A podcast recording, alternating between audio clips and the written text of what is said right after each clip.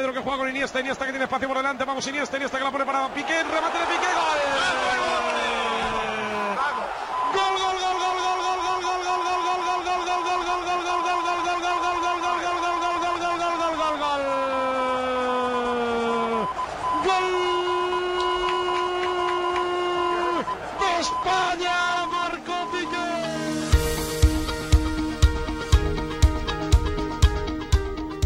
Hola, soy Montserrat Domínguez, esto es Extra, el podcast del País Semanal, y no, hoy no hablamos de fútbol, pero sí de un futbolista, una estrella del Barça y hasta hace muy poco de la selección española, y que ahora explora un nuevo territorio, el del tenis.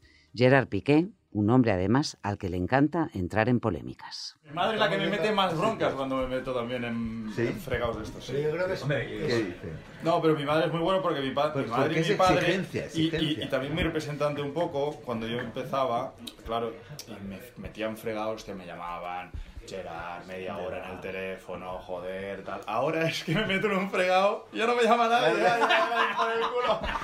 Ya están hasta los ya que le den por el culo, ya se va a, ya, ya se va a buscar a la vida, pero es que ni mi padre ni mi madre, o sea, nadie, eh, o sea, como totalmente supernatural, bueno, que ya la has liado, ¿no? Venga, pues... Pero eso a lo mejor te, te motivaba más, ¿no? Cuando te llamaban. Bueno, me sentí- me sentía más amado, como que les preocupaba.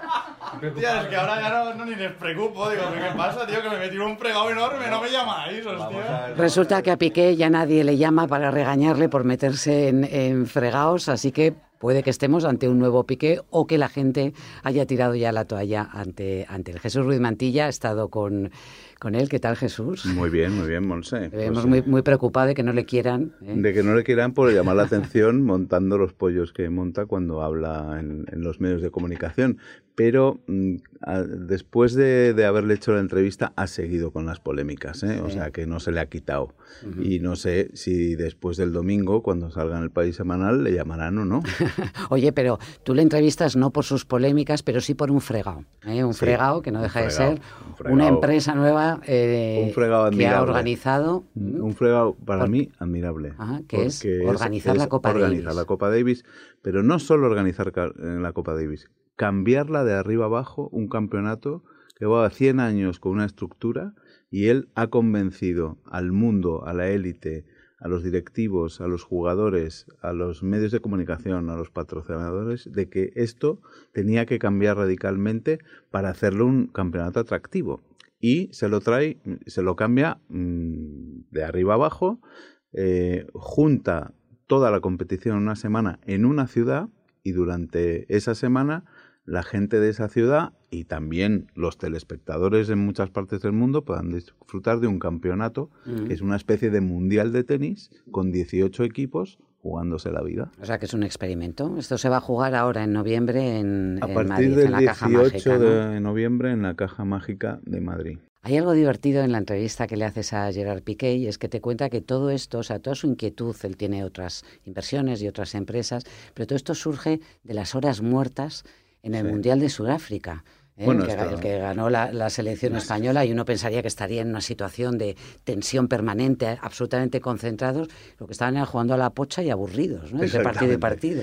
Bueno, no solo estaban hiperconcentrados y cumplían con los entrenamientos, a la vista está, porque ganaron el Mundial, sino que eh, estaban tan, tan concentrados que se aburrían y Piqué, que es un hiperactivo, está clarísimo, fíjate que ahora tiene 32 años, en esa época debía tener 21, 22, eh, 23, no me acuerdo, eh, sí, 23. Bueno, pues le daba ya por soñar, le daba ya por soñar en otras cosas. Y él quiere ser empresario, tiene un- una, una beta empresarial de hombre de negocios brutal y se le ocurrió que podía em, cambiar la Copa Davis, crear una empresa para hacerlo, es lo que ha hecho y ha cumplido ese sueño nueve años después. ¿no? Pero el Mundial de Sudáfrica cambió a Piqué, le dio un futuro como negociante y también yo creo que ahí empezó el romance con Shakira. o Ah, sea claro, allí se conocieron fíjate, con al- en torno al Waka Waka. fíjate. Y de, de Shakira, que por cierto va a actuar eh, en, es. el, en la Copa Davis, la que es Copa una mu- Davis. no puede haber mayor muestra de, de en casa. apoyo.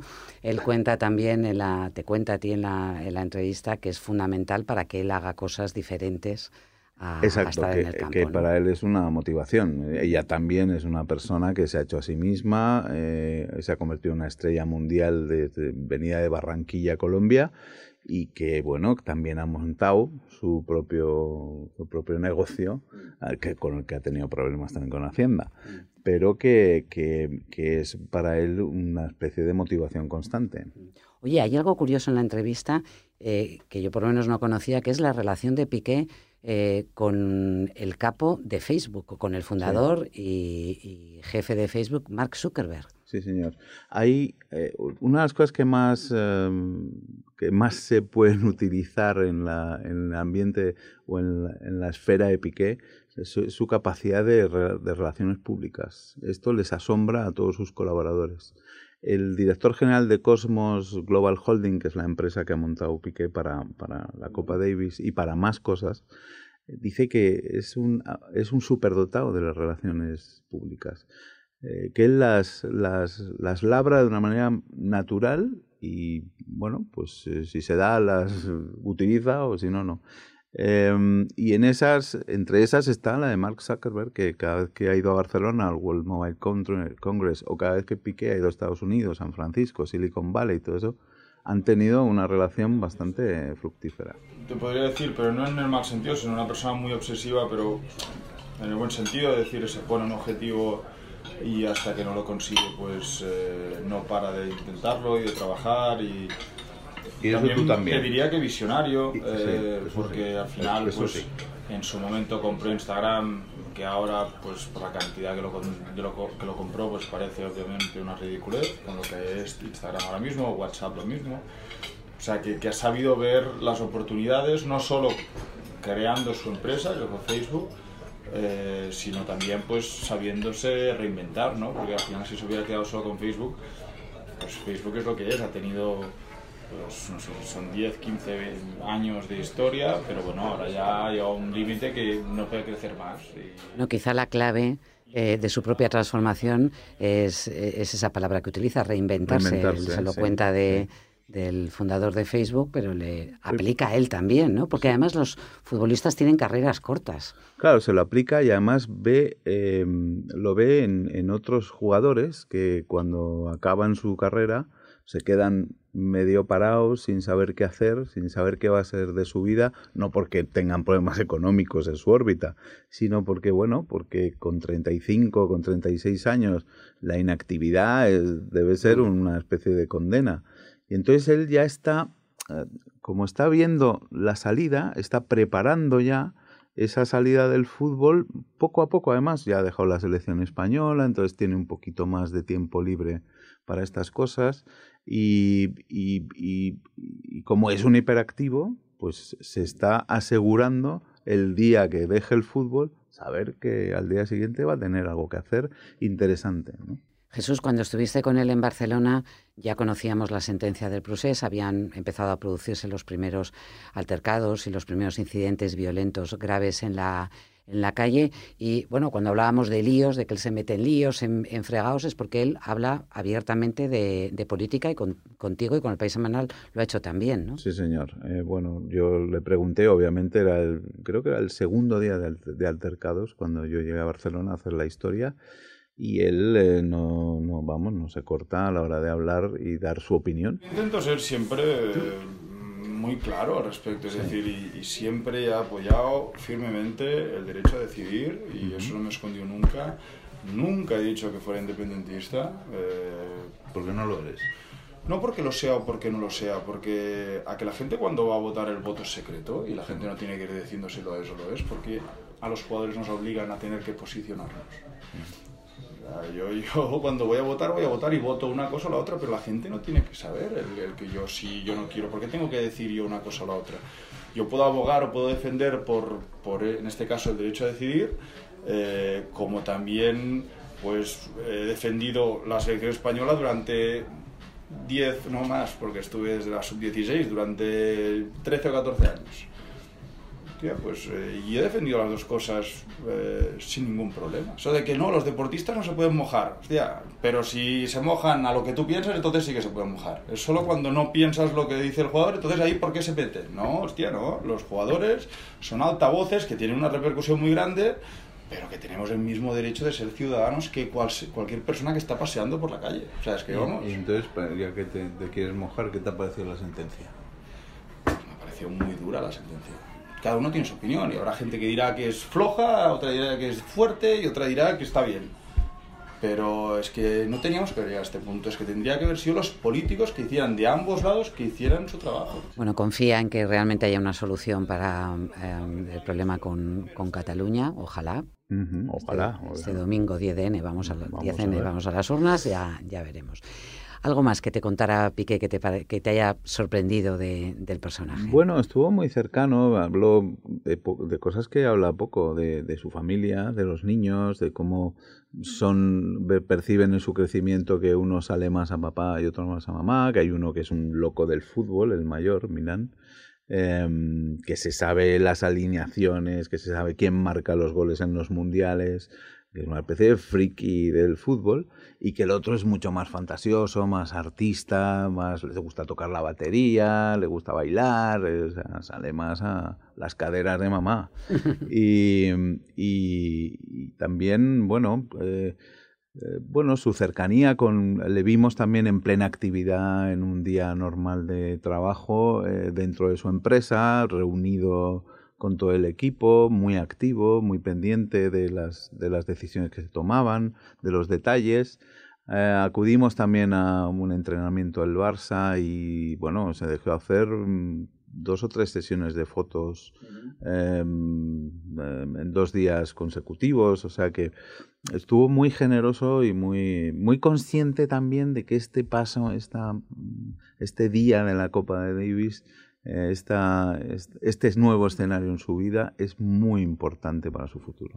Pues las fotos las podemos ver en el País Semanal, la entrevista que le ha hecho a Piqué eh, Jesús Ruiz Mantilla, y, eh, y veremos cómo le va en esta nueva aventura, porque dentro de poco tendremos la Copa, la Copa Davis, y veremos si este nuevo formato y esta nueva aventura empresarial se convierte también en una aventura de- deportiva, Deportiva interesante y relevante de- para los de aficionados los al aficionados tenis. al tenis, que entre los que yo me cuento también vamos a sacar tajada porque seguro que será algo mucho más divertido. ¿A ti te gusta el formato?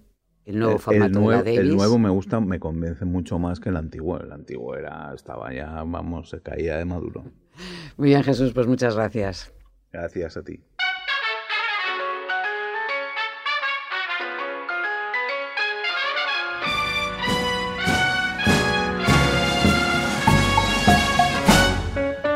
Dice la leyenda que a la sombra de una ceiba en la Plaza de Armas, hace ahora 500 años, se fundó La Habana. Una década antes, el hidalgo gallego Sebastián de Ocampo había descubierto su hermosa y abrigada bahía. En su invención fue clave su posición geográfica junto a la corriente del Golfo que permitía navegar por el océano sin depender de los vientos.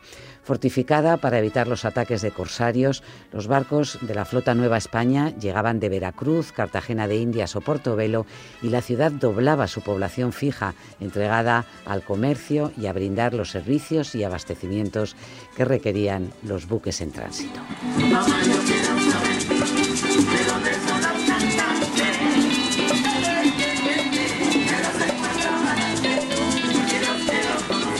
Mauricio Vicente es nuestro hombre en La Habana. ¿Qué tal, Mauricio? ¿Cómo estáis? Bueno, ahora hablando de este, de este 500 aniversario de la fundación de la, de La Habana, en un libro que has escrito y en un reportaje que publicamos en el País Semanal, que es prácticamente una declaración de amor a la ciudad.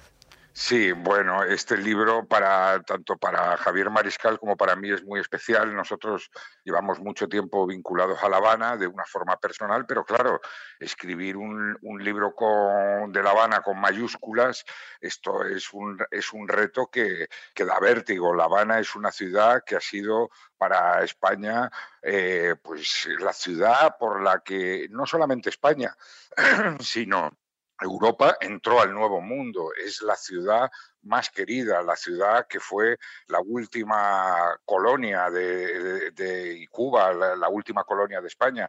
Y, bueno, pues contar sus historias y sus secretos ha sido realmente un viaje a los orígenes fabuloso. Mm, hay una cosa que, cuentas en, el arranque de tu, de, tu texto, que es el ejemplo de todas las capas que hay en la, en la Habana, de tanta historia acumulada, no solamente en las calles, pero también en los, en los palacetes, la minuciosa, el minucioso trabajo de, recuperación, concretamente de uno de los más antiguos, eh, de las más antiguas residencias señoriales, que es del siglo XVI y donde se pueden encontrar hasta, ¿qué son? 20 catas diferentes. Sí, efectivamente. Esta es una casa, o sea, los orígenes se remontan al siglo XVI, aunque es una casa del siglo XVII, es una de las más antiguas de, La Habana Vieja, queda justo al lado del Palacio de los Capitanes Generales y ha sido restaurado como museo, de pintura mural y allí tú vas encontrando pues que, los restauradores y los profesores de restauración van haciendo esto como unas calas exploratorias que es con un bisturí van sacando y van encontrando los motivos geométricos, vegetales, cuernos de la abundancia, en fin, las decoraciones que gustaban en un momento determinado y claro, a medida que tú profundizas en estas calas, esto vas llegando haciendo un recorrido por la historia y por la estética, los gustos estéticos de la ciudad. Ahí te das cuenta de la inmensa riqueza de La Habana. Lo mismo ocurre al pasear por las calles de La Habana, que tú vas viendo una serie de rejas, guardavecinos, eh, esto, unas portadas barrocas, unas, ¿qué es, lo, qué es lo, hermoso de La Habana a pesar del estado de deterioro en que se encuentran muchas de las construcciones? Tú siempre detrás ves un velo de una riqueza y de una, y de una eh, brillantez maravillosa y descubrir este camino eh, también es un poco, nos ocurrió a Javier Mariscal y a mí, vas eh, eh, asombrándote a cada paso. Oye, las ilustraciones de Javier Mariscal son una absoluta delicia, no solamente las calles, la ciudad, algunas han inspirado también en los, en los eh, planos y en los mapas antiguos, sino también de la gente, ¿no? de ese profundo mestizaje que es toda Cuba en general, pero La Habana en concreto. Claro, es que La Habana, La Habana es un estado de ánimo también y son sus gentes. Y sus gentes, pues bueno, pues todos sabemos eh, eh, cómo es el cubano, pero el habanero es un... Es, una persona especial porque yo creo que todo eso que hablábamos antes, que todos estos cinco siglos de historia y esta forma de ser, que esta siempre ha sido una ciudad, eh, como decíais, que, que, desde el principio siempre, por ejemplo, una de, una de las cosas que descubrimos es que muchas de las casas del siglo XVI-XVII, aquí desde siempre se habilitó un cuarto o dos cuartos para alquilar para esas flotas que venían, que desfallecían el ritmo de la ciudad, porque cuando se te doblaba la población de La Habana, eh, eh, estaba todo puesto en función de, esas riquezas que pasaban por aquí y de esos marineros que pasaban y dio una conformó una ciudad eh, muy especial. Eso nosotros hicimos, por ejemplo, en ese libro un capítulo especial que se llamaba El mestizaje y donde se habla de eso. El mestizaje es humano y, también arquitectónico. Tú vas caminando por La Habana y tú te encuentras 200 tipos de columnas diferentes, unas más gordas, otras retorcidas, unas con capitales dóricos y, bases de, otro estilo, en fin, toda una mezcla. Y así mismo son los habaneros, en, su, en, el color de su piel, en su carácter. Y eso un poco es, es una de las esencias y de las maravillas de La Habana. Mm, cuéntame, cuéntame una cosa, Mauricio. Los reyes de España eh, viajan a Cuba en lo que va a ser el primer eh, viaje oficial de un jefe de Estado español a, La Habana, porque aunque el rey Juan Carlos estuvo en el año 99, era con motivo de la cumbre iberoamericana y no se consideraba un viaje eh, oficial. Me imagino que habrá expectación, ¿no? Porque Felipe VI y, Leticia paseen por las calles de, La Habana. Claro, claro, claro. Son eh, esto no solo en la democracia de España, son en 500 años que se cumple ahora de La Habana de fundada, aquí nunca un rey de España. Y aquí en Cuba, pues bueno, van, a hacer, obviamente va, habrá una recepción a la colonia española, habrá pues lo típico, los encuentros con empresarios, pero la parte histórica es importante. Esto en este viaje, por ejemplo, aquí en, La Habana, además de recorrer eh, esto, la ciudad, ¿no? También van a Santiago de Cuba, aunque no es La Habana, a rendir homenaje a los caídos en la batalla naval de desde julio de 1898, mm. cuando el almirante Cervera perdió la flota mm. y, esto y a partir de ahí España, eh, Cuba empezó bajo dominio norteamericano. O sea, son, son muchas cosas y muchos símbolos y eso está muy presente en, esta visita. Mauricio, te quería, te quería preguntar por algo muy concreto. Las veces que yo he estado en La, en la Habana, algo que se percibe y que no sé si sigue siendo así o no, es el profundo cariño y los lazos tan profundos que siguen uniendo, concretamente eh, la ciudad de La Habana con España.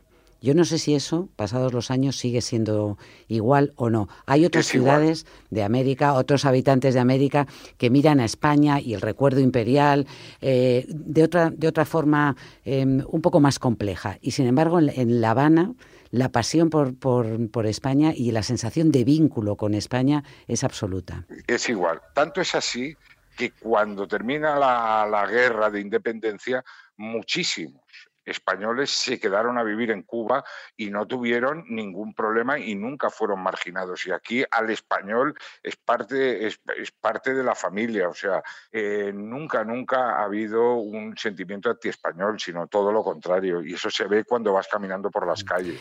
Mauricio Vicente, enhorabuena por esta preciosidad de, libro. Dale también la enhorabuena a Javier Mariscal por estas ilustraciones que son, son maravillosas y que podemos ver parte algunas de tu texto y parte de esas eh, ilustraciones en el, en el país semanal. Y viva La Habana. Bueno, viva La Habana y viva a vosotros por, por, por, esta, por, por estas palabras. Un abrazo grande. Un abrazo, Mauricio.